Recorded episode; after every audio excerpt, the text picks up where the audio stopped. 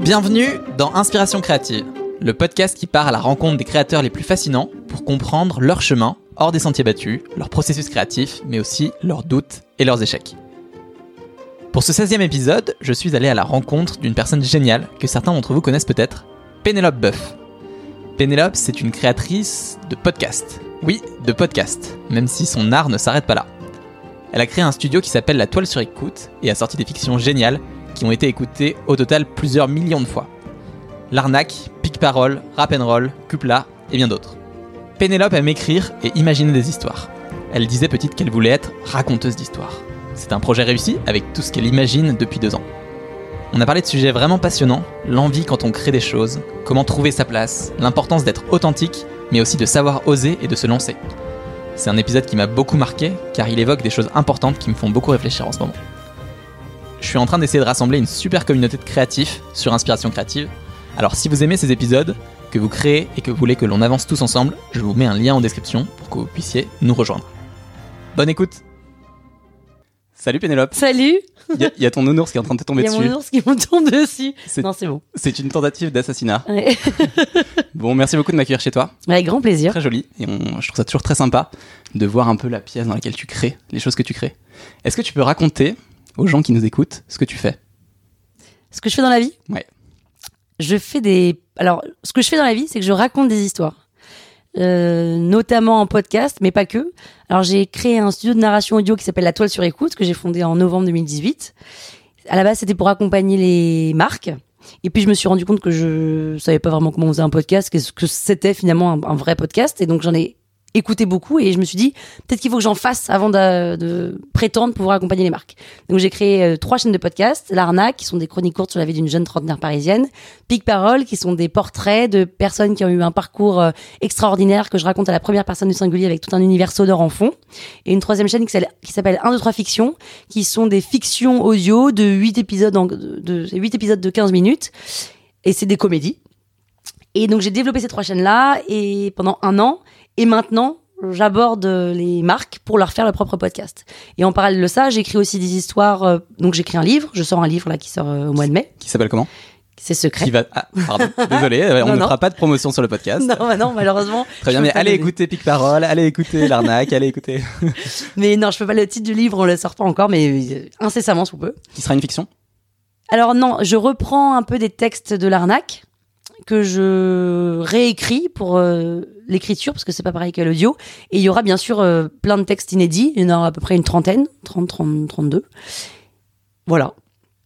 Et j'écris aussi euh, une pièce de théâtre et un film. Très bien. Donc multi, euh, multi art, multi test. Très bien.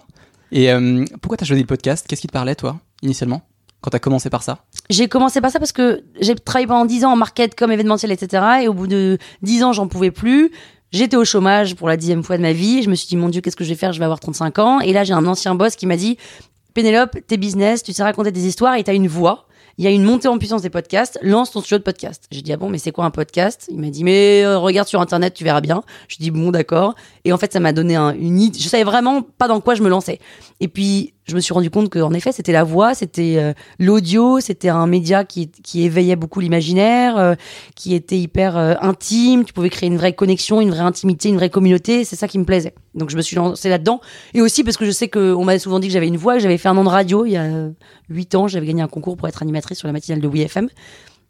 Donc ça me revenait un peu, je revenais un peu à mes premières amours, et c'est pour ça que je me suis lancée dans le podcast. Et aujourd'hui, j'adore ça parce que c'est un support créatif hyper riche qui demande, euh, enfin qui, qui- laisse la possibilité de créer et d'imaginer. euh, J'ai l'impression beaucoup plus qu'avec une page blanche, sauf que pas du tout, sauf qu'avec l'écriture. Mais en fait, pas du tout, c'est exactement la même chose. Mais je sais pas, il y a un truc euh, comme le sonore, il y a quand même une autre dimension que l'écriture parce qu'il y a de l'écriture.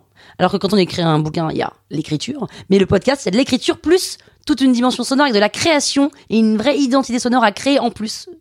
Et, j'aime cette partie-là que je me connaissais pas d'ailleurs euh, avoir une bonne oreille. Et enfin, en tout cas, j'aime ça. J'aime essayer de trouver des sons, des musiques qui qui sont euh, émouvantes ou qui qui sont qu'on peut en fait coller à des mots. Je suis complètement d'accord. Il y a un truc que tu m'as dit la première fois qu'on s'est parlé, qui m'a beaucoup marqué. Tu m'as dit, bon, euh, je sais pas où t'en es maintenant à, ce niveau-là, mais tu m'as dit, oui, euh, moi, les, les, premiers podcasts que j'ai faits, ils ont été écoutés un million de fois, etc. Moi, j'étais là, je faisais, je venais de sortir mon premier épisode, j'étais un, un gringalet. Et tu m'as dit, euh, tu m'as donné un conseil, tu m'as dit, ce qui compte, c'est fais, fais vraiment comme tu veux. Fais, enfin, ne t'inspire pas que des autres, mais va un peu sur ta voie. Euh, et c'est une question que, que je voulais te poser un peu plus précisément. Toi, est-ce que tu as toujours essayé de. Est-ce que tu as des inspirations qui t'ont parlé pour faire tes créations euh, podcast et audio? Ou est-ce que euh, justement tu as essayé de t'en affranchir vraiment et de suivre un truc qui te faisait juste.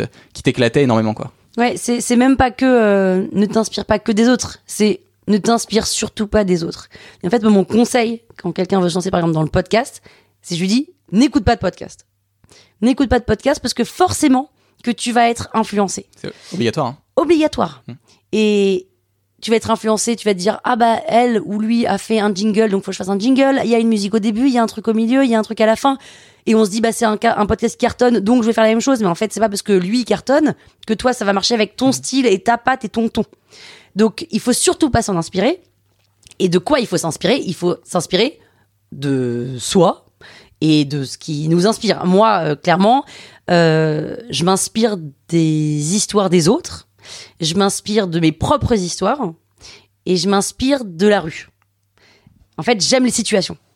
Euh, par exemple, tu me demandes euh, qui sont tes idoles, j'en ai pas.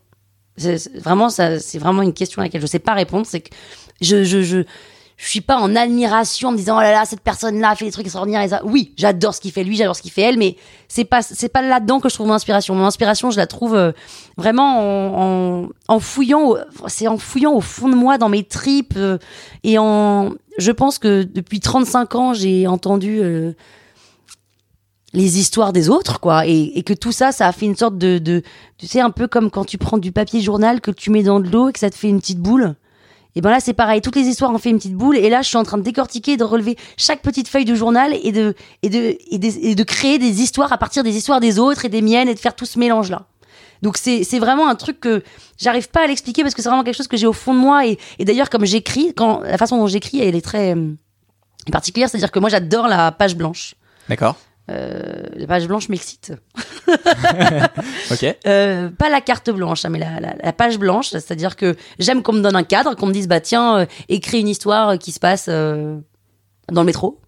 Et là, j'ai la page blanche et c'est génial. C'est-à-dire que je vais commencer à écrire, je sais pas une phrase, mais qui euh, euh, assise sur le strapontin. Et là, c'est parti. Et là, ta ta ta ta ta ta, et je déroule et je vois la, la, en fait, j'ai les images dans la tête quand j'écris.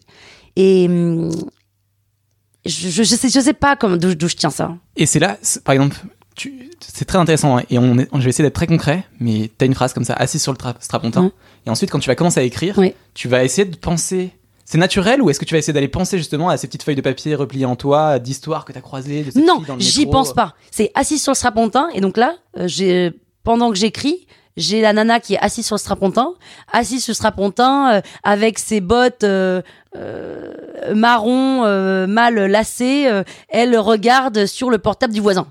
Et en fait, et puis et là j'imagine une scène et donc j'imagine et en fait je pense que là inconsciemment j'ai des scènes qui me reviennent dans le métro ouais. que j'ai déjà vues mais que, mais que je m'étais jamais dit tiens cette scène là elle me marque. Non juste je l'ai vue ça a été marqué dans mon cerveau et derrière je je, je, je, je, fais une fiction à partir de ces histoires là quoi et, et dans cette fiction là qu'est-ce qui euh, qu'est-ce qui t'excite? Qu'est-ce que tu vas aller chercher? Est-ce que c'est vraiment très spontané? J'imagine que ça l'est. Mm. Mais est-ce qu'il y a quand même une euh, tu te dis ah, il faut que il faut que j'envoie une histoire où il y a d'un coup il se passe quelque chose comment tu l'as construit ensuite ta fiction? Non alors ouais c'est à dire que assis sur le strapontin là je sais pas du tout où je vais ouais.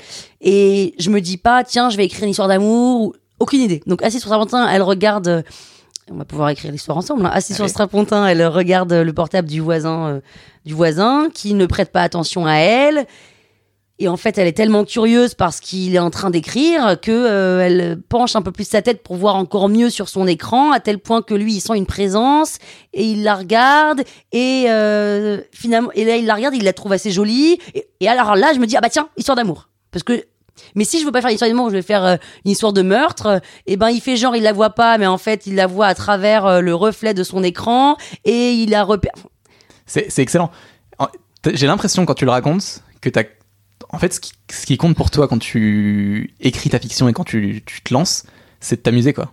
Ah mais non mais je m'éclate. Mais je- en fait, tu le, je le vois parce qu'on le voit pas euh, au micro. Non. Mais tu as un sourire quand tu racontes. Tu... Et en fait, on, en- on embarque avec toi aussi pour ça, quoi. Parce que tu te dis, euh, bon, et là, qu'est-ce qui peut se passer de, de marrant, quoi, qui va m'amuser moi?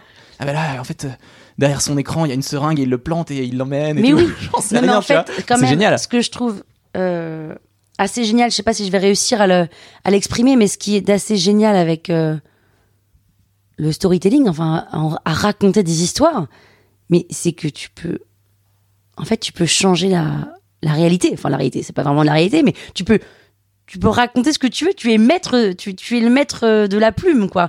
Donc, euh, tu es maître de l'histoire. Tu peux inventer tes propres, enfin, tout ce que t'es, tu le mets dans du, dans de la création. Je, je sais pas comment l'exprimer, mais c'est assez extraordinaire de se dire, bah là, tu racontes une histoire juste avec ton imagination. Enfin, c'est- ça paraît débile comme ça, mais c'est la nana qui est assise sur son pontin derrière, t'as une vraie histoire qui se passe euh, et, et tu crées. t'es en- tu, es maître d'une création. Enfin, moi, je trouve ça. Enfin, c'est. Complètement d'accord. Et d'ailleurs, je suis sûr que les gens qui ont, ont écouté juste ces 30 secondes d'impro. Ils veulent la disent- suite. Non, mais ils veulent la suite, mais ils se disent. C'est vrai qu'il y a quelque chose de fort qui peut se passer comme ça. C'est qu'en un clin d'œil, t'as quelque chose qui. Tu passes de 0 à 1, quoi. Oui. Il y a quelque chose qui se passe. C'est pas forcément le imparfait, hein. Non. Mais c'est. euh, voilà, il y a un premier truc, il y a une base, etc. Oui, on partait de rien et d'un coup, on a une semi-histoire qui commence, quoi. Quand t'arrives au bout de ton histoire, donc ta page blanche n'est plus blanche, t'es moins Ouais. excité, euh, tu vas la retravailler, tu vas. Tu, re- tu, tu la reprends à zéro, tu la modifies, tu la gardes, comment tu comment t'agis? Non, alors j'ai quand même quelque chose euh, qui n'est pas, euh, c'est pas, pas vraiment une qualité. C'est que je suis pas tellement perfectionniste. Et comme j'ai plein d'idées à la minute, c'est-à-dire que là, euh, la nana assise sur son pontin, je vais adorer écrire l'histoire, tac, tac, tac, tac, tac, tac, et puis je vais faire une pause, je vais aller m'acheter un du Vita Coco, de l'eau de coco, et là, je vais avoir une situation qui n'a rien à voir avec mon histoire de métro, et je me suis dit, ah, je vais me dire, ah, mais c'est génial, en fait, si on racontait une histoire sur ça. Et là, d'un coup, je vais en avoir plus rien à foutre de mon histoire de la nana assise sur son pontin, et je vais vouloir écrire cette nouvelle histoire. Du coup, je vais avoir envie de torcher l'histoire de la, du. Donc, je vais, le, je vais le finir correctement, très propre. Hein. Mais ce que je veux dire, c'est que derrière, c'est fini. Mais disons que, enfin, j'ai écrit le premier chapitre, je relis 15 fois, je, me lève le matin, je relis le premier chapitre avant de refaire le deuxième, etc. etc. hein. En fait, je le travaille au fur et à mesure. C'est-à-dire que quand j'en suis au quatrième chapitre, quatrième épisode, je relis toujours 1, 2, 3 avant de commencer le quatrième. Et quand j'attaque le 5, 1, 2, 3, 4, etc. Et mais à la fin, il est fini, il est fini. Ouais. T'as une recherche de cohérence quand même, forcément. Ah bah oui, non, euh, oui, euh, oui, quand même. Non mais bien sûr. Et puis j'ai un souci de, de bien faire et que ce soit génial, etc. Mais derrière, je vais pas me prendre la tête pour la virgule, le machin, le truc. C'est ça, c'est pas moi. Je préfère shooter et aller sur une autre idée et développer une autre euh, histoire derrière. Est-ce que t'as pas un risque derrière d'être, en tant que créatrice, Mm. un peu éparpillée? Ou est-ce que t'arrives à te cadrer, à te mettre un peu cette. euh, Éparpillé, pourquoi Parce que si tu lances une histoire et que tu l'écris à fond et que tu la enfin, euh, et hop, tu vas chercher euh, ton autre coco, Ouais. là tu pars sur une autre histoire, etc., Ouais. parce que t'es excité par ce qui se passe Ouais. là. Est-ce que t'as pas un risque que justement bah, hein, ce soit perpétuel et que t'arrives pas à avancer suffisamment sur Ah un mais je, truc fais- je finis toujours ce que j'ai commencé avant d'attaquer la deuxième. Ok. C'est-à-dire que je vais être frustrée de me dire, je vais d'ailleurs penser à cette histoire de avec l'autre coco là, je vais y penser, mais je vais me dire non Pénélope, n'y pense pas, t'as pas le droit, t'as pas fini ton strapontin.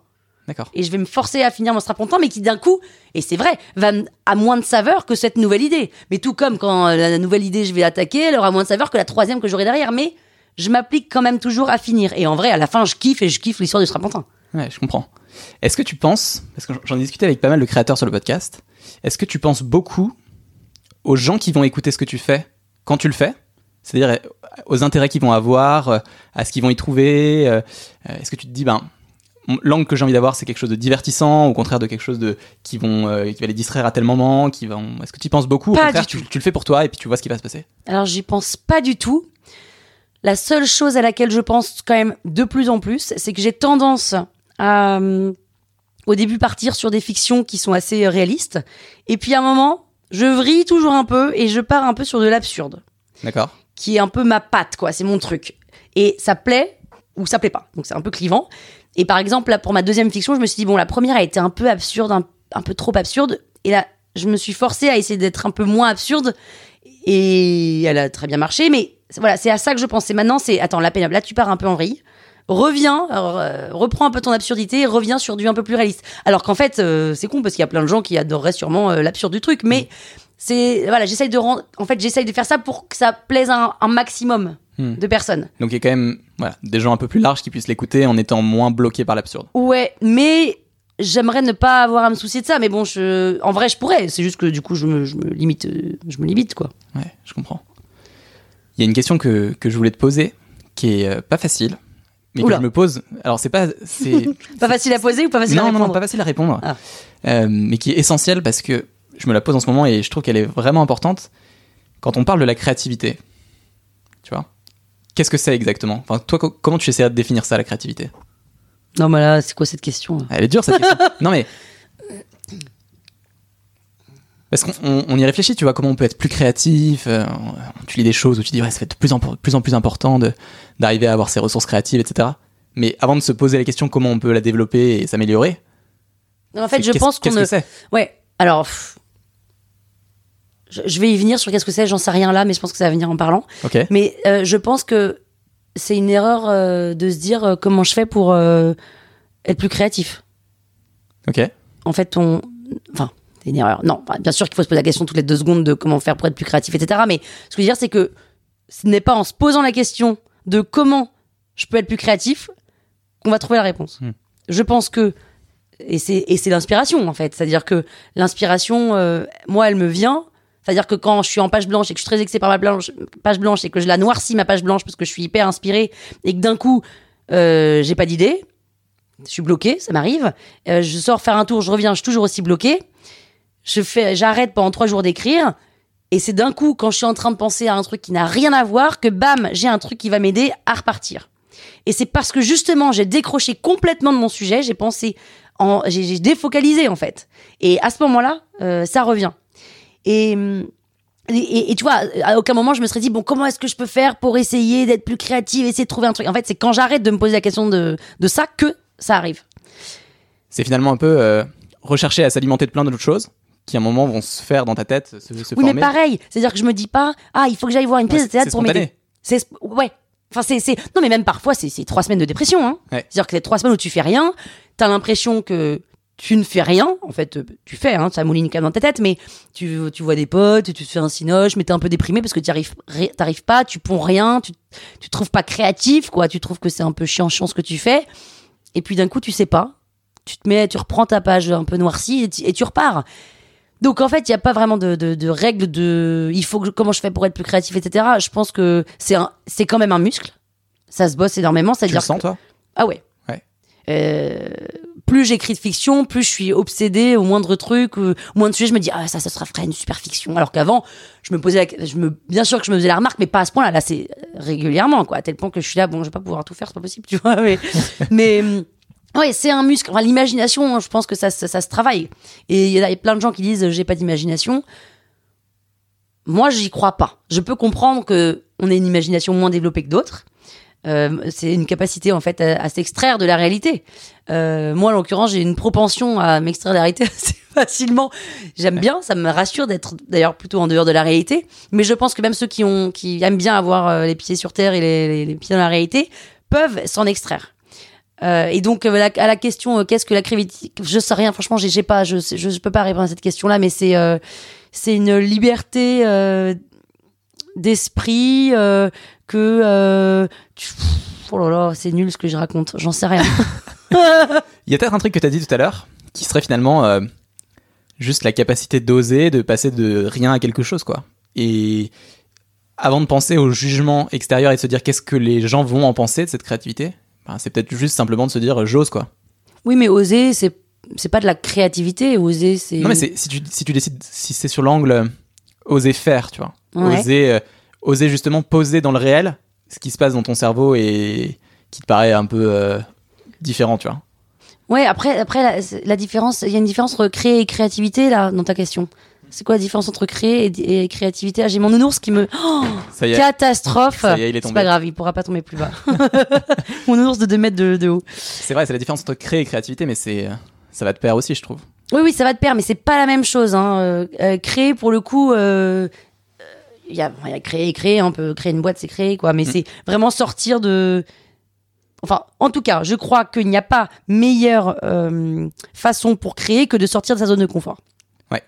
C'est en sortant de ta zone de confort que tu crées plus, mieux. euh, et, et, et que, et que là, tu t'épanouis, en fait, que tu te réalises avec cette création-là. T'as écrit d'ailleurs un truc euh, par rapport à ça il y a pas longtemps. Oser. Sur oser. Oui. Qu'est-ce que ça. Bah en fait, euh, moi j'ai, je sais pas d'où ça vient, je- mon éducation sûrement, mais j'ai ja- j'ai pas peur d'oser. Euh, j'ai pas peur d'oser euh, dire que mon gâteau au chocolat euh, n'est pas bon. Par exemple, typiquement, je sais pas si ça intéresse les gens, mais j'étais au resto avec une copine. Ouais. Je commande un, on commande un dessert pour deux. On commande, il y a un, un brownie. Et moi je voulais un brownie. Il faut savoir que Pénélope vient de lancer un podcast en anglais, donc euh, il y a parfois des petites tendances comme Voilà. ça qui, qui s'incrustent. Donc je commande un brownie avec. Je voulais vraiment ce brownie avec euh, les noix, le chocolat, le truc un peu thick, tu vois, là, un truc fatou comme on aime. Et le, le gâteau au chocolat arrive et c'est un gâteau au chocolat, c'est coupé en triangle, le truc d'anniversaire d'enfant de 5 ans, un peu mousseux, moelleux, mais qui le truc t'as pas envie, mm, t'as pas envie quoi. Et je, je dis euh, ah euh, bah c'est gentil, mais j'avais commandé un brownie. Il me dit oui, bah, il est là.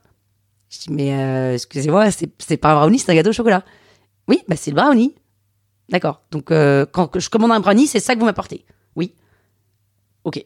Et là, en fait, comme j'étais en face d'une copine qui aime pas trop quand je fais ce genre de scène, enfin, juste quand je dis que je ne suis pas d'accord ou que ça ne me convient pas, j'ai fermé ma gueule et j'ai mangé ce gâteau au chocolat qui était dégueulasse. En temps normal, j'aurais dit, bah, excusez-moi, en fait, c'est pas ce que j'ai commandé, je vous ai commandé un brownie. Bref, tout ça pour dire que moi, j'ai pas peur de. Pour moi, c'est pas très compliqué de faire ça. Il y a des gens pour qui c'est compliqué d'oser dire qu'ils sont pas contents, de dire que ça leur convient pas, de dire qu'ils sont pas d'accord, etc.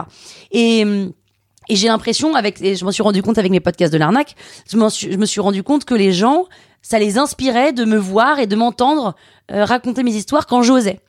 Et donc, euh, je me suis rendu compte de la force euh, que j'avais à pouvoir oser. Et moi, j'en étais jamais rendu compte. Et donc, j'ai fait un article dans le magazine euh, Chef d'entreprise où j'ai parlé d'oser, du fait que euh, l'audace était finalement la, la clé de voûte des entrepreneurs et que c'était le moyen de créer au mieux. En fait, on y revient, hein, c'est ça. C'est-à-dire que dès que tu sors de ta zone de confort et donc que tu oses, euh, à ce moment-là, il se passe des choses euh, extraordinaires et que oser n'est pas un gros mot. C'est-à-dire que ma pote en face, elle était trop mal à l'aise quand j'ai parlé, quand j'ai osé dire ça ne me convient pas. Mais excuse-moi, c'est pas c'est pas ce que j'ai demandé, ça ne me convient pas en soi. J'ai tout, mais c'est normal que je dise que ça ne me convienne pas. Et il y a un truc dans pour certaines personnes, quand on ose, on est culotté, on est impertinent, on dérange. Mais en fait, euh, il y a aussi quand même une règle, c'est un peu mon truc, c'est que si toi tu considères que, eh ben fuck les autres, fais ton truc quoi. Ar- Arrêtons de se faire chier. Donc euh, euh, voilà, l'audace c'est vraiment quelque chose. euh, qui- alors soit on l'a en soi, inné quoi. Enfin moi j'ai vraiment j'ai l'impression que je l'ai depuis petite. C'est vraiment un truc qui me fait pas peur. Euh, soit on l'a pas, mais ça se développe. Et je pense que tout le, tout le monde, de la même façon que tout le monde peut avoir l'imagination, je pense que tout le monde peut avoir de l'audace. C'est petit pas par petit pas qu'il faut faire le qu'il faut faire le, le trajet. comme, hein. comme quand tu essaies de vaincre la timidité ou comme quand. Exactement, Ouais. c'est du taf. Euh, pour certains, c'est plus facile que d'autres, mais je pense qu'on a, on a tous, et à notre petite échelle, on peut, on peut tous oser et être audacieux. Je suis complètement d'accord. Et euh, t'as un petit peu, je trouve, cette ambivalence dans la société où euh, à la fois t'es t'es face un petit peu aux conventions qui te disent euh, bah non reste dans le rang, etc. Et en même temps, ben tu te rends compte que pour essayer de bien créer, il faut que tu oses aussi et que tu te serves de cette audace pour aller chercher d'autres choses que certains n'osent pas faire justement. Exactement, et mais c'est même pas tant euh, pour pour créer, c'est pour trouver ta place et pour être bien dans tes pompes. Il faut surtout, et ça, moi, je m'en suis rendu compte justement au moment où j'ai lancé mon studio de podcast en novembre 2018, presque, j'ai envie de dire 15 jours plus tard, je sais pas pourquoi, je, sais- je me révélais. Dire que ça y est, je venais de trouver ma place. Parce qu'après 10 ans de grosses boîtes, j'ai fait des grosses boîtes, j'ai fait des startups, j'ai monté une boîte, j'ai revendu, j'ai fait toutes les possibilités de salariat du monde. Je me suis rendu compte qu'en fait, c'était pas ma place, j'étais pas bien. Et d'ailleurs, pendant 10 ans, on me demandait est-ce que tu es heureuse? Je disais non. J'étais super les projets que je faisais, j'étais hyper heureuse dans mes enfin j'avais l'impression d'être hyper heureuse dans mes dans mes boîtes, j'étais à fond, je bossais comme une malade et tout, mais il y avait un truc au fond de moi qui me disait putain, il y a un truc qui me manque quoi. Je, je suis je suis pas là où je devrais être, je suis pas là où je devrais être. Et bien en même temps, euh, où est-ce que je suis, où est-ce que je veux être? Je, Les petites boîtes, euh, non. Les grosses boîtes, non. Monter une boîte, euh, oui. la revendre, oui. Mais bon, il y a quand même, alors même que je faisais plein de boulots différents, dans des secteurs différents, etc., il y avait un truc qui me disait, Pénélope, t'es pas à ta putain de place. Et quand j'ai monté ce studio, et que j'ai fait mes trucs, et que j'ai finalement pondu mes textes que j'ai montré à mes potes au départ et qui ont dit oui, bon, bah, ces histoires, on les connaît, euh, ils étaient pas emballés. Et je me suis dit, Pénélope, on s'en fout. Affranchis-toi de leur regard, c'est tes potes, ils te connaissent par cœur, fais tes trucs, appuie sur ton bouton publish. Et quand t'as fait ça, mais t'as fait un pas énorme parce que tu t'es écouté. Et en fait, la clé, elle est là. C'est-à-dire qu'une fois que tu t'écoutes, mais en fait, voilà, il y a un truc, c'est que il faut s'imaginer, je pense, pour s'écouter, et c'est assez difficile, hein, mais il faut s'imaginer qu'on vit sur une île déserte. C'est-à-dire que, imagine dans la rue, tu vois Nathalie Portman dans la rue, euh, je sais pas si t'aurais envie de faire ça, mais t'as envie d'aller prendre un, euh, un- un selfie avec elle. Est-ce que tu vas le faire? Non. T'es sur une île déserte. Tu vois Nathalie Portman sur l'île déserte? Est-ce que tu vas lui demander un selfie? Oui.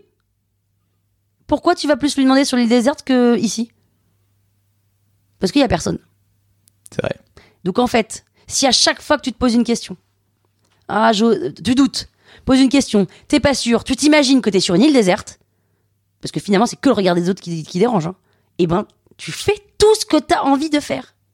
Et une fois que t'as compris ce système-là, et que t'as plus besoin dans ta tête de passer par euh, je suis sur une île déserte pour le faire et que tu le fais naturellement, et ben d'un coup, et ça c'est m'est arrivé et c'est assez extraordinaire quand tu touches ça, c'est que le monde s'ouvre à toi. C'est-à-dire que tu vois toutes les possibilités, mais toutes les possibilités. Et en fait, on y revient, c'est-à-dire que de la même façon que là, d'un coup, je décide que la nana assise sur son trampontin, eh ben elle a des bottes marron et pas des bottes noires. Et ouais, et c'est moi qui décide.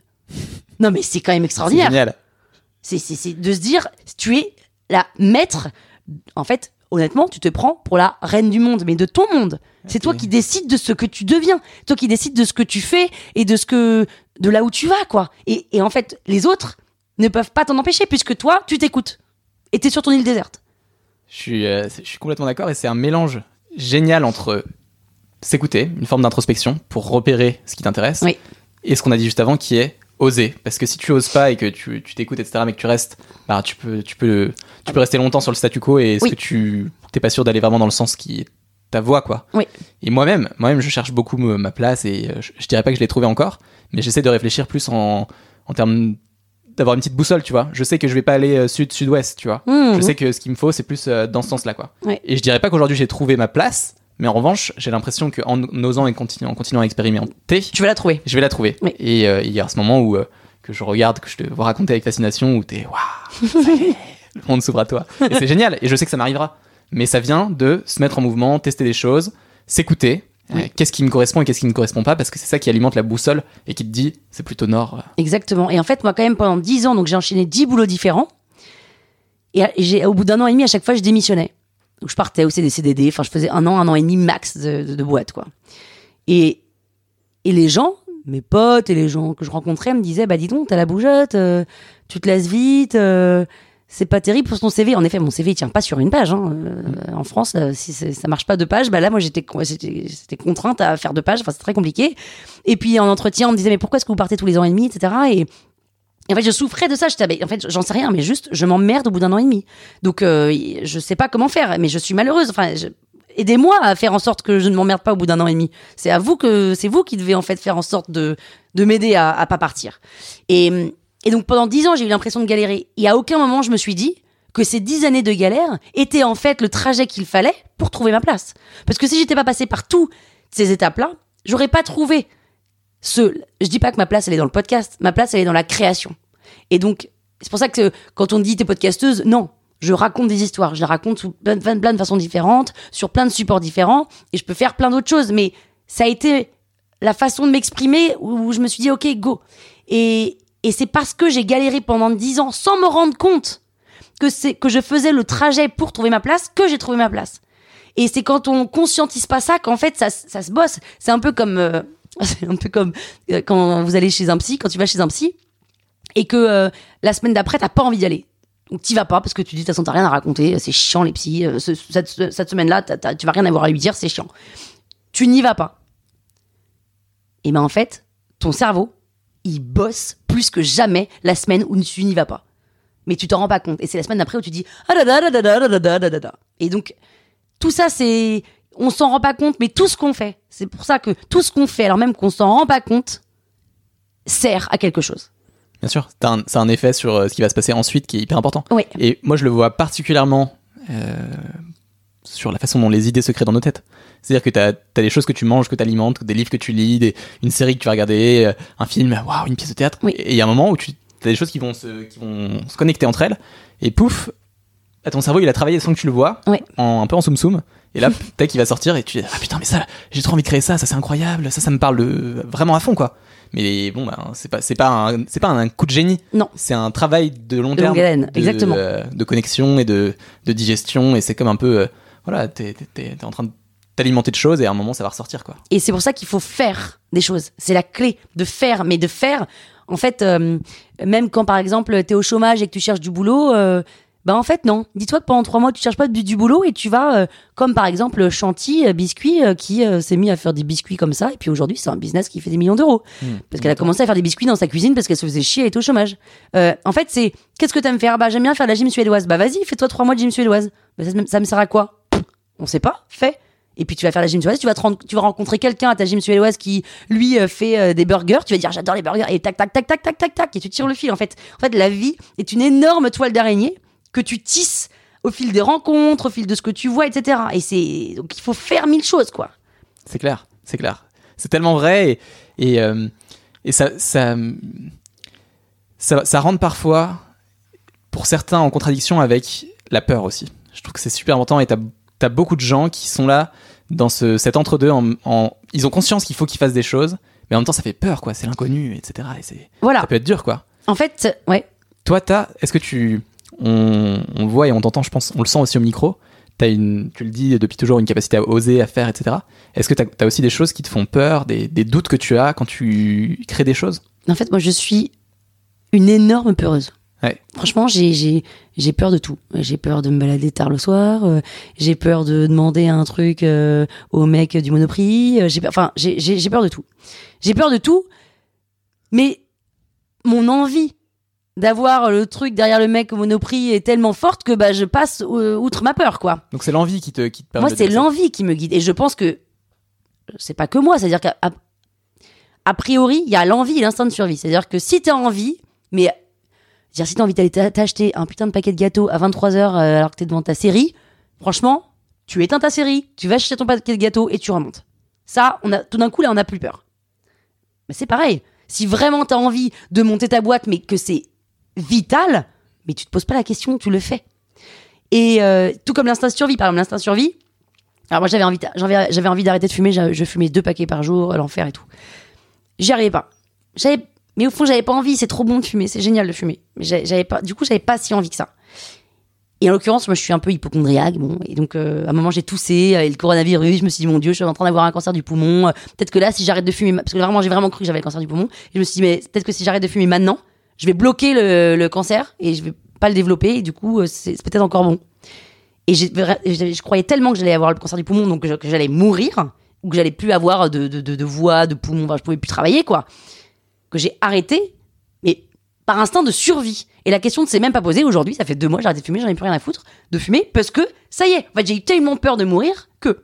Donc je pense que c'est l'envie et l'instinct de survie qui permet de pas avoir peur. Après, il y a. Pourquoi est-ce qu'on a peur? On a peur, je pense, pour trois choses.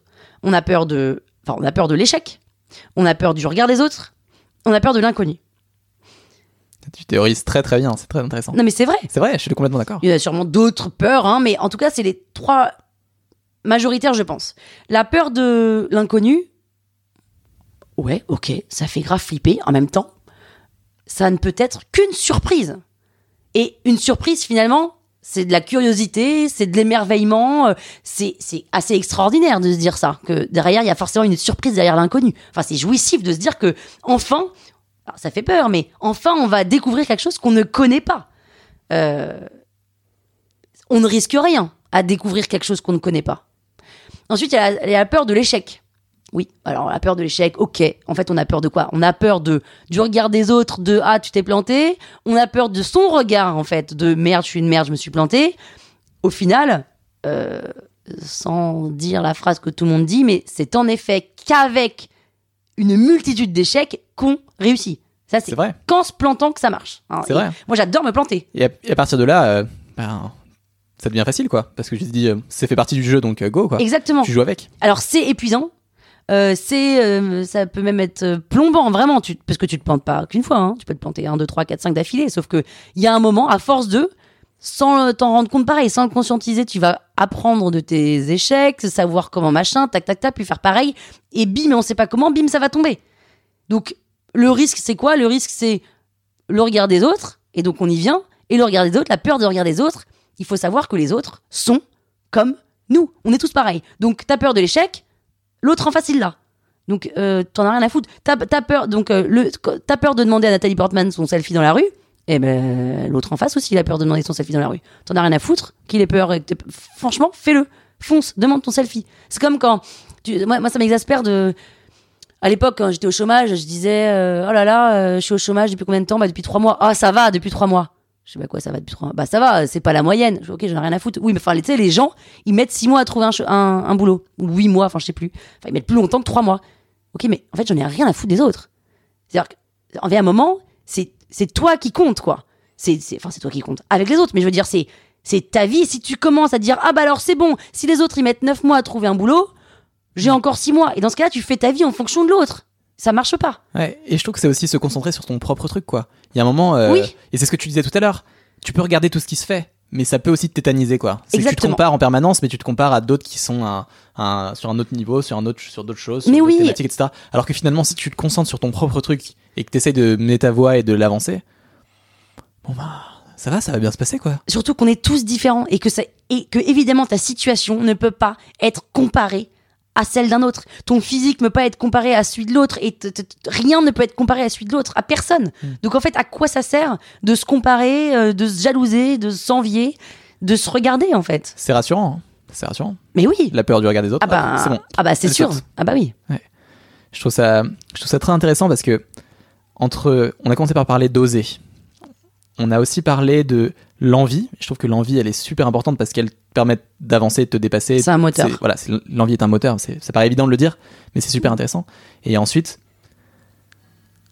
tu peux avoir une, je pense, une réflexion intéressante et il faut creuser aussi. C'est comment tu peux faire en sorte que ton envie soit la plus grande possible, tu vois. Il y a des gens pour qui c'est vital, par exemple, bah, euh, Robinson Crusoe, il veut se barrer de son île. Bon, bah, l'envie, euh, l'envie de construire un ado, elle va être facile à mettre en place, tu vois. Ouais. Et donc, ça va être évident. Par contre, peut-être que l'envie de, de, de trouver une solution, de transformer le sable sur son île en verre, Ouais. en le faisant chauffer, pas trop envie, quoi. Ouais. Et je trouve que c'est intéressant aussi de réfléchir à comment maximiser l'envie quand on fait quelque chose et quand on veut créer quelque chose. Et ça, je pense que c'est peut-être en lien avec ce que tu disais tout à l'heure. C'est si tu t'écoutes et que tu trouves ta voie, l'envie, elle va être naturelle, quoi. Et la procrastination, elle va sauter parce que bah, tu sais que t'es sur la bonne voie et hop, c'est parti, quoi. Ah bah là, il y a même pas de sujet. C'est-à-dire que même moi là, quand il y a des trucs que j'ai pas envie de faire, que ce soit de l'administratif ou je sais pas quoi, ça fait partie du truc, tu t'en fous parce que de toute façon, t'es sur ta voie, comme tu le dis. Donc il y a même pas, y a même pas de sujet. Non, la difficulté, elle est comment tu fais pour avoir envie quand quand t'es pas là où tu dois être, quoi.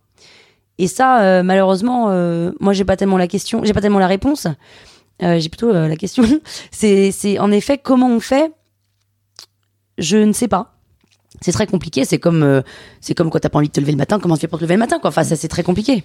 Et ben moi, j'aurais peut-être une réponse Ouais. qui serait confronte-toi à d'autres choses que tu connais pas et un autre entourage que tu connais pas. Essaye d'aller découvrir d'autres choses, expérimenter d'autres choses, rencontrer d'autres personnes. Parce que souvent, quand tu es bloqué sur une même, euh, une même dynamique à un même endroit et que tu as l'impression de pas être à ta place, mais qu'en même temps tu ne sais pas comment faire et tu n'as pas l'envie de le faire, peut-être que c'est le bon moment de se dire est-ce que je peux pas rencontrer d'autres personnes? Est-ce que je peux pas aller dans un autre pays, voir une autre culture et une autre perspective de la vie? Et etc etc tu vois. Et, Bien et sûr. sortir de ce, que- ce qui en fait a toujours été le schéma action résultat action résultat action résultat mais sur des résultats qui te satisfont pas du tout. Mais là, tu là tu dis ça à des gens qui n'ont pas peur de faire ça. ouais mais alors quelqu'un si on prend les, le je trouve c'est très intéressant comme réflexion et- Mhm. parce que on est je pense qu'il y a beaucoup de gens qui peuvent être bloqués à un moment dans un métier dans des choses qu'ils n'aiment pas et sans voir de porte de sortie Ouais. mais même même tu l'as dit tout à l'heure tu vois oser c'est comme vaincre sa timidité c'est un peu par petit pas par petit pas Oui. quelqu'un qui est bloqué, qui a un, un métier qui ne le satisfait pas ou qui a une situation qui est difficile, tu vois. Bon bah, il a pas forcément les moyens de tout changer et il ne sait pas forcément comment s'y prendre. Mais est-ce qu'il n'y a pas déjà des choses nouvelles qu'il peut côtoyer sans que ce soit coûteux? Tu vois, c'est bon, bah t'es bloqué, euh, tu es obligé d'aller euh, dans une boîte faire du ménage tous les jours parce que c'est ton seul moyen de gagner ta vie. Bon, bah, est-ce qu'il n'y a pas une heure dans ta semaine où tu peux aller à un groupe euh, machin qui fait euh, de la déco, tu vois? J'en sais rien. Non, mais bien sûr, il faut faire. On revient, il faut faire de des choses. la tête à d'autres choses et changer ta perspective des choses petit à petit, tu vois. Oui. Ça va pas être, ça va pas, ta vie va pas changer d'un coup. Mais par contre, te, te sortir de ce même pattern, ce même motif que tu vois tout le temps, va peut-être permettre à un moment de secouer tout doucement la fourmilière et de commencer à pousser la pierre qui va rouler et devenir boule de neige petit à petit, quoi. Complètement. Après, je crois que les gens qui sont bloqués euh, dans leur boulot et qui savent pas comment s'en sortir, euh, honnêtement, hein, je pense que ceux-là, si ils ont pas peur de l'inconnu, ils font ça déjà. La difficulté, elle est comment faire pour ceux qui sont bloqués dans un boulot et qui osent pas aller faire des choses différentes. C'est, quand tu t'as beau leur dire, bah, va faire un cours de pâtisserie à droite, va faire un cours de gym à gauche, ou non, mais ça me, ça me gêne, je connais personne, ta, ta, ta, ta, ta, ta, ta, ta. Je, je ne sais pas quoi leur dire parce que, mis à part leur, euh, leur dire, t'as rien à perdre, ça va être que génial, au pire, il y, a, y a rien qui peut se passer de grave, t'as la santé, tout va bien, t'as un toit sur la tête, donc c'est, mais c'est, je pense que ça, c'est un, c'est en soi qu'on trouve la force. Euh, c'est eux qui doivent se dire ok je me pousse au cul et, j'y vais. Et à un moment on, on peut pas euh, forcer les gens à faire des choses. Donc évidemment que quand t'es bloqué il faut aller voir ailleurs il faut faire plein de choses il faut rencontrer plein de gens différents et ça t'ouvre des, opportunités des portes etc mais quand t'es bloqué et que t'as peur et que tu t'affranchis pas du regard des autres et que tu t'as peur de te planter et de regarder de, l'inconnu c'est là en fait. C'est ces gens là qu'il faut qu'il faut qu'il faut aider. Mais moi je sais pas comment faire. Après, on peut. C'est assez théorique parce que ni toi ni moi ne pouvons aider tout le monde. Mais t'as effectivement cherché à essayer de trouver en toi la force de le faire petit à petit. ouais Et il y a un- quelque chose que je me rends compte aussi de plus en plus qui complète ça, c'est est-ce qu'il y a des gens autour de toi, dans ton entourage, qui peuvent te, aussi te t'aider à, à prendre un peu ta main, sans, euh, sans faire à ta place, hein, Mhm. mais pour te tirer vers le, dans le bon sens, tu vois. Et la, la force de l'entourage, elle est super importante, quoi. Dans le positif comme dans le négatif, hein. tu peux avoir un mauvais entourage qui, qui, te, qui, te, qui te met dans un carquois. Et... Ouais, alors tu vois, moi sur l'entourage, euh, pour le coup, évidemment que si on ne peut compter que sur euh, quelqu'un, c'est sa famille euh, et ses amis. Néanmoins, je pense que le, la, façon, attention là, je, je- je- j'impose, la avec un majuscule. Avec un grand L et un Avec grand, un grand A, L et A, exactement. La façon de trouver sa place, je pense que c'est très personnel, mais quand même, je pense que ça touche beaucoup de gens, c'est justement de se distancer de ses proches. Et quand je dis proche, c'est, en l'occurrence, c'est sa famille, dans un premier lieu. Après, c'est en fonction de ta relation et tes machins. Mais je pense que on est élevé, on, est la matière de ses parents. On est, euh, on est ses parents, entre guillemets. C'est-à-dire qu'on est éduqué par, ses parents, par nos parents pendant 18 ans. On tient énormément d'eux, euh, leur mimique, leur machin, leur façon de penser quelque part. On essaye de s'en affranchir quand on n'est pas d'accord, etc. Mais quand même, hein, c'est là, quoi. Pour se trouver, il faut réussir à penser par soi-même sans être influencé. Et pour ça, je pense que le seul moyen, c'est de prendre de la distance avec sa famille. Et c'est hyper dur. Moi, je l'ai fait. Enfin, de la distance. C'est-à-dire qu'au lieu de, d'aller déjeuner tous les dimanches, bah, j'y vais plus, j'y vais une fois par mois et puis je prends plus le téléphone, je réponds plus au téléphone tous les deux jours, tu vois. Voilà, mais tout va bien, hein, mais juste, je fais ma vie. Je fais ma vie. Et c'est assez difficile parce qu'en face, ils comprennent pas. Mais qu'est-ce qui se passe Euh, T'es pas, t'es, moins présente? Ouais, je fais ma vie. Oh là là, ouais, je fais ma vie. Bah, arrête de te la jouer. Non, je, je fais ma vie. Lâchez-moi. Mais ils se rendent pas compte parce que c'était un système depuis des années.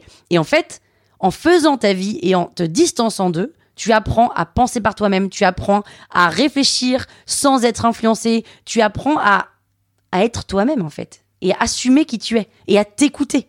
Et quand, et par exemple, moi, le, premier moment où j'étais adulte, et c'est là où j'ai commencé à, à être un peu plus euh, à ma place, même si j'en étais loin, c'est quand j'ai monté euh, une boîte. Euh, dans ma famille, on n'est pas du genre à monter des boîtes.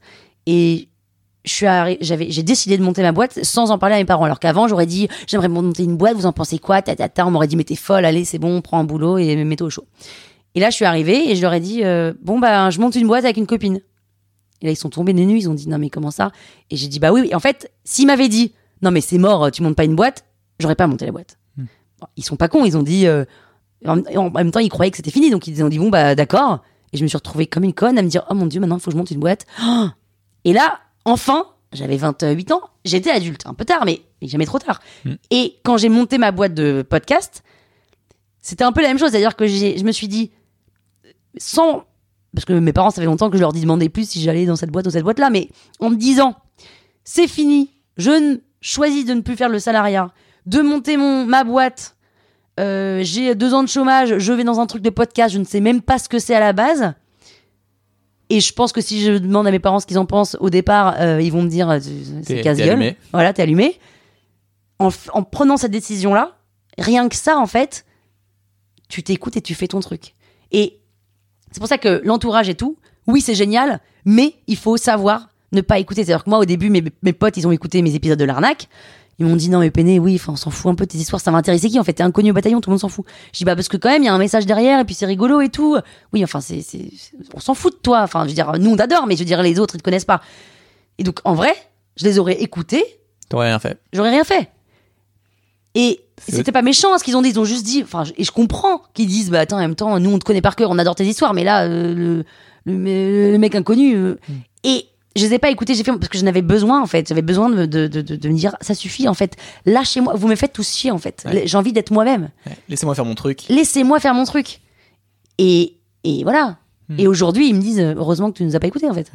C'est cette émancipation qui te permet de, Oui. de devenir autonome et puis de te dire ben voilà voilà ce que je pense en tout cas je suis pas encore sûr mais voilà ce que je vais creuser Exactement. euh, C'est pour ça que les proches et la famille, oui et non quoi. alors tu vois moi ce que j'en- j'entendais par l'entourage c'était un entourage qui qui est pas forcément euh, Ah, enfin c'est c'est toujours l'entourage est toujours proche mais c'est des gens que tu vas côtoyer d'accord. qui vont t'aider à faire résonner des choses que tu as en toi et c'est pas forcément ta famille parce que ta famille ou tes Mhm. amis peuvent peuvent être te mettre aussi des bâtons dans les roues et, et j'adore mes amis j'adore ma famille mais il peut y avoir aussi des trucs qui qui te réduisent tes ambitions sur certains côtés tu vois parce qu'ils C'est ils fait ont- maladroitement, et Ouais, oui, parce oui, qu'ils bien ont pas sûr. la même perspective que toi et c'est très très bien comme ça mais tu peux te trouver aussi des, des groupes de personnes que tu rencontres des gens que tu côtoies ou que tu décides de côtoyer plus parce que euh, ils t'aident à évoluer euh, dans le positif quoi Tout à fait. moi, je, on, on a créé un petit groupe avec des amis il y a un an euh, maintenant. Ce, n'était même pas des amis au début, il y en avait un qui était un ami.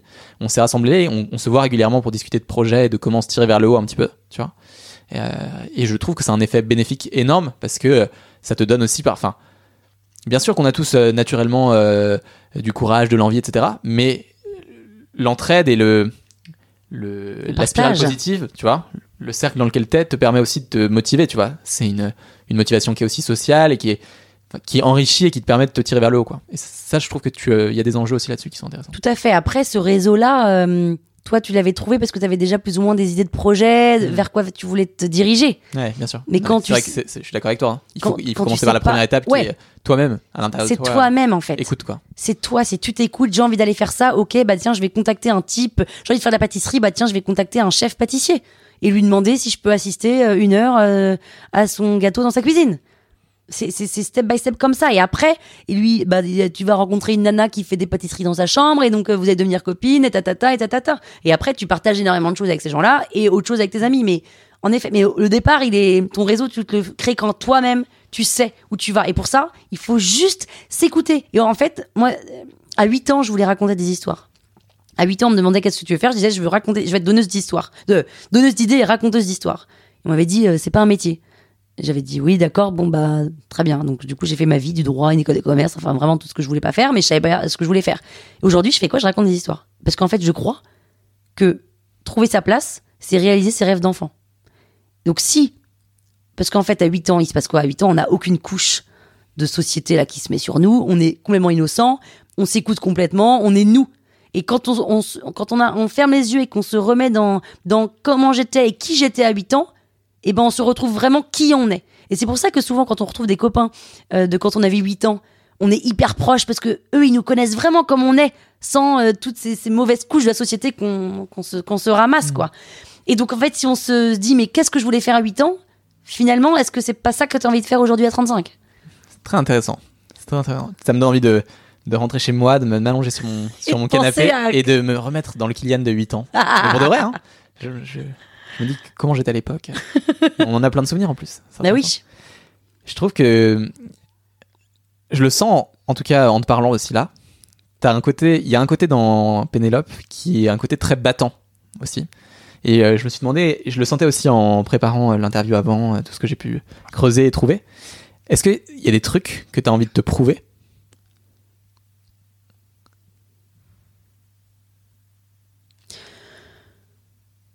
Hmm, Est-ce que j'ai envie de me prouver Honnêtement, de me prouver, non? De te prouver des choses? Non, Non. me- j'ai pas besoin de me prouver. Euh, je crois pas.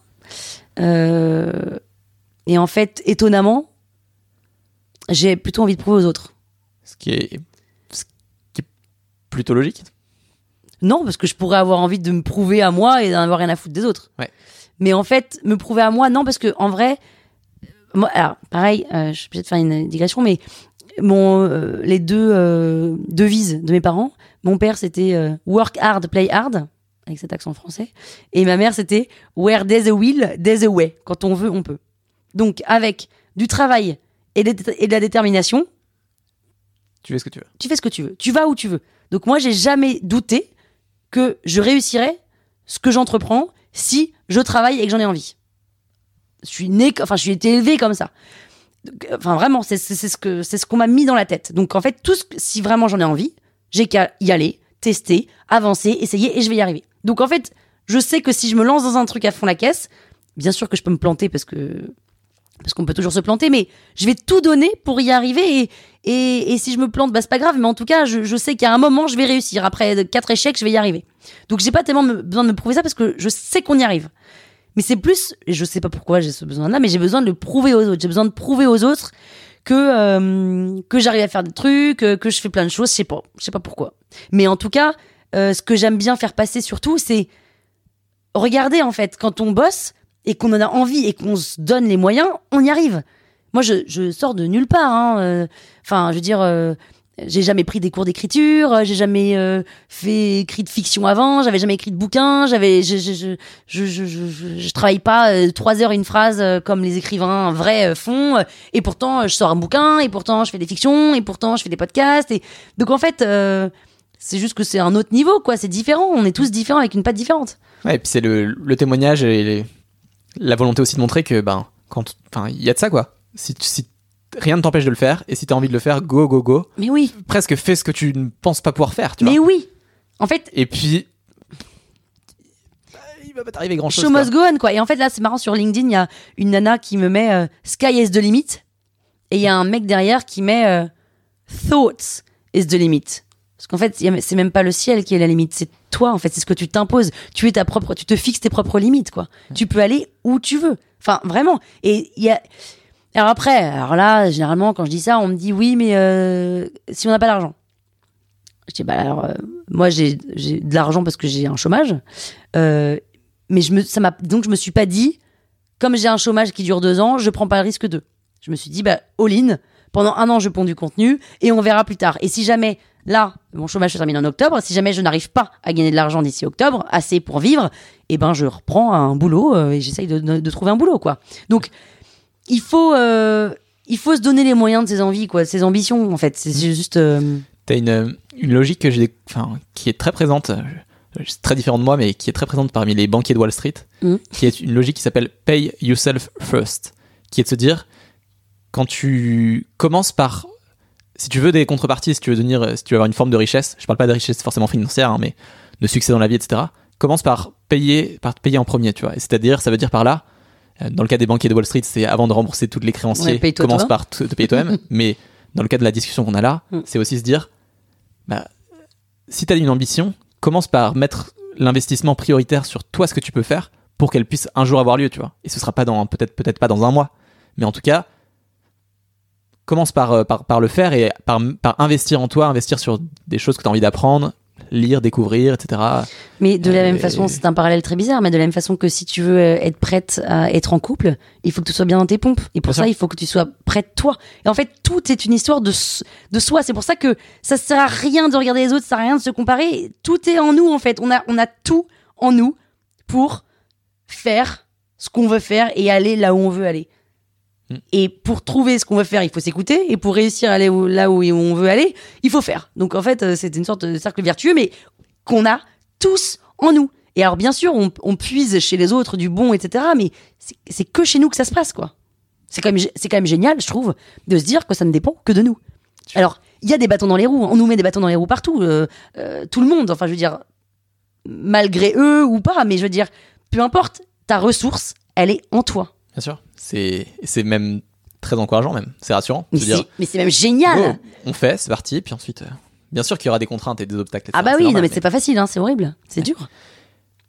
J'ai encore quelques questions. On arrive Vas-y, bientôt à la fin. Vas-y. Euh, est-ce que t'as l'imp- est-ce que je vais essayer de bien formuler la question, mais à quoi tu dois le fait d'être euh, là où t'es aujourd'hui? Est-ce que c'est des choix, des efforts que t'as fait? Euh, Est-ce que t'as l'impression qu'il y a une part de chance aussi? Euh, Attends, là où je suis, je suis où déjà? Bah À ma place ou ouais, euh, oui, bien sûr. On va dire à ta place. Et puis euh, voilà, tu, tu fais des choses qui commencent à marcher, ça se développe. Euh, bien sûr, on parle. je trouve ça super dur de dire. je parle pas de succès ici, tu vois, ou de ça. hmm, non, non, bah non. Je parle juste de être à ta place, effectivement. À quoi tu le dois principalement? Est-ce que tu as l'impression qu'il y a eu une part de chance ou est-ce que c'est des choix et des efforts que tu as fait pour. Non, il n'y a pas de chance. Moi, je. Enfin, il n'y a pas de chance. Tout est un peu une. Non, c'est pas. En fait, non, il n'y a pas de chance. J'insiste, il n'y a pas PAS majuscule de chance. On est beaucoup dans les mots euh, en Ouais. majuscule. Y a beaucoup dans les mots majuscules. Il n'y a pas de chance. C'est qu'une question de timing. Et la question de timing, euh, le timing, il, il, euh, il arrive. Euh, c'est pas des coïncidences, quoi. Ça n'arrive jamais par hasard. Euh, ce qu'on appelle la synchronicité, c'est-à-dire que si c'est les opportunités qui, en fait, on se crée- on est notre propre opportunité, on se crée nos propres opportunités. Donc, euh, si tu as engagé ça, euh, fait ça, etc., forcément qu'il y a un moment, il y a un truc qui va tomber qui n'a rien à voir, qui va arriver. Et tu te dis, ah, mais par chance, c'est arrivé. Non, c'est pas par chance. C'est parce que, il y a dix ans, t'as fait ça et t'en as parlé à machin, qui est machin, ta ta ta ta ta ta. Donc, c'est qu'une question de, d'action, de faire. Et, et aujourd'hui, si j'ai trouvé ma place, c'est dû à quoi? Alors, euh, honnêtement, euh, je crois que ça tient quand même beaucoup. Et je pensais pas que je dirais ça parce que quand même, euh, ça m'a coûté, c'est-à-dire que à mon éducation. C'est-à-dire que le fait que mes parents m'aient toujours dit on te soutiendra, on te soutiendra dans tout ce que tu veux faire, ok. Et euh, si tu veux, tu peux. C'est une phrase euh, qu'on entend vraiment, c'est galvaudé, mais je l'entendais, euh, j'exagère, hein, mais une fois par semaine, quoi. Hmm. J'étais ah oui, bah, j'étais au courant, je suis au courant, oui, si tu veux, tu peux, si tu veux, tu peux. Sauf qu'au bout d'un moment, ça ne veut plus rien dire dans ta tête. Hmm. Mais quand même, c'est là. C'est c'est ce que tu interprètes après. C'est bien sûr que tu l'entends, mais tu l'intériorises aussi. Et ensuite, qu'est-ce que Exactement. fais quoi Tu Dans tes actions et dans ta vie. Et là, typiquement, tu la mets dans du journal, tu la mets dans de l'eau, t'en fais une petite boule de papier mâché et tu la mets dans ta poche. Et tu te balades avec cette phrase toute ta vie, en fait. Et à chaque fois, quand il y avait un entretien hyper dur, euh, je sais pas quoi, euh, j'étais ah, non mais en fait, euh, je vais l'avoir. Si je veux, je peux. Donc je vais y aller. Donc pour ça, si je le veux vraiment, je sais que il faut que je sois au taquet sur ça, ça, ça, ça, ça. Donc je vais bosser pour être au taquet sur ça, ça, ça, ça, ça. Et donc je vais l'avoir. Et parfois je l'avais pas parce qu'en fait j'avais pas bien révi- révisé ou parce que j'avais pas la bonne méthode ou machin. Mais j'étais toujours dans cette dynamique de. Et c'est vrai que je j'ai cette capacité qui vient, je pense, de là de mes parents de à rebondir. C'est-à-dire que ça m'atteint. C'est-à-dire que j'ai un échec, ça m'atteint vraiment. Je suis au fond du trou. Je suis la, la plus grosse merde du monde. J'ai envie de de mourir. Et puis euh, bah, le lendemain, je dors, c'est l'enfer. Le lendemain, je me réveille, c'est reparti quoi. C'est c'est ok, bah, c'est fini. Qu'est-ce que je peux faire? Rien. On est reparti, on trouve une autre idée et on y va. Et en fait, je pense que c'est cette capacité à rebondir qui m'a beaucoup aidé parce qu'en effet, à chaque fois, tous les ans et demi, quand je me barrais, il fallait que je trouve un nouveau boulot, un machin, un nouveau des entretiens. où On me disait qu'est-ce que tu fais avec ce CV de 4 pages euh, qui n'a pas de sens, euh, etc.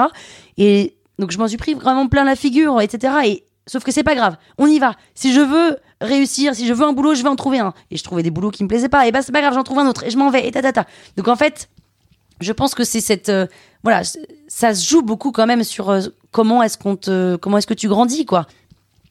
J'ai une dernière question à te poser pour la fin de ce podcast. Allez, non, on le raconte. Allez, On le raconte. On le raconte. Le podcast, l'outil que j'utilise pour enregistrer vient de couper sur la fin. Donc on refait l'enregistrement de cette dernière question. Mais autant être transparent. Tout à fait, mais On a choisi, on a choisi d'être euh, d'être vrai pendant tout cet épisode. C'est très bien, c'est très bien. On n'arrête pas, de le répéter. Mais est-ce mais qu'on a bien fait de le dire? Parce que finalement euh, est-ce que tu crois que les gens s'en seraient rendus compte? Mais non, ils s'en seraient pas rendu compte. Bah alors pourquoi le dire? Parce que c'est drôle, parce qu'on parce qu'on est là pour s'amuser. Euh, la dernière question que je voulais te poser, c'est Bah que tu m'as posé en que je vrai. t'ai déjà posé et que je te repose.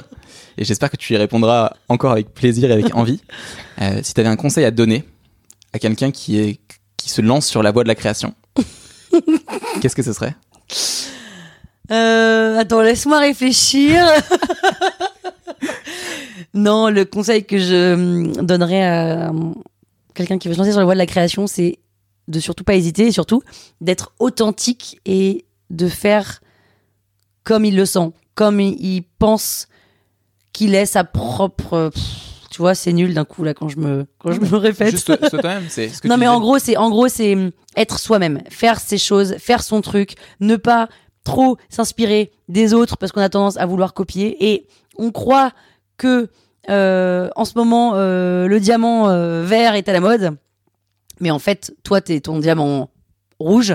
Mais t'inquiète pas que les autres viendront au diamant rouge. Et c'est pas parce que les gens aiment le diamant vert qu'ils ne peuvent pas aimer le diamant rouge. C'est pas parce que t'aimes cette chaîne YouTube et que t'aimes pas cette chaîne YouTube que la- l'autre chaîne YouTube ne fonctionne pas. Moi, c'est des questions de goût. Et en fait, on ne peut pas plaire à tout le monde. Ça, c'est quelque chose qui est très difficile à, à accepter, mais en fait, euh, c'est quand même le cas.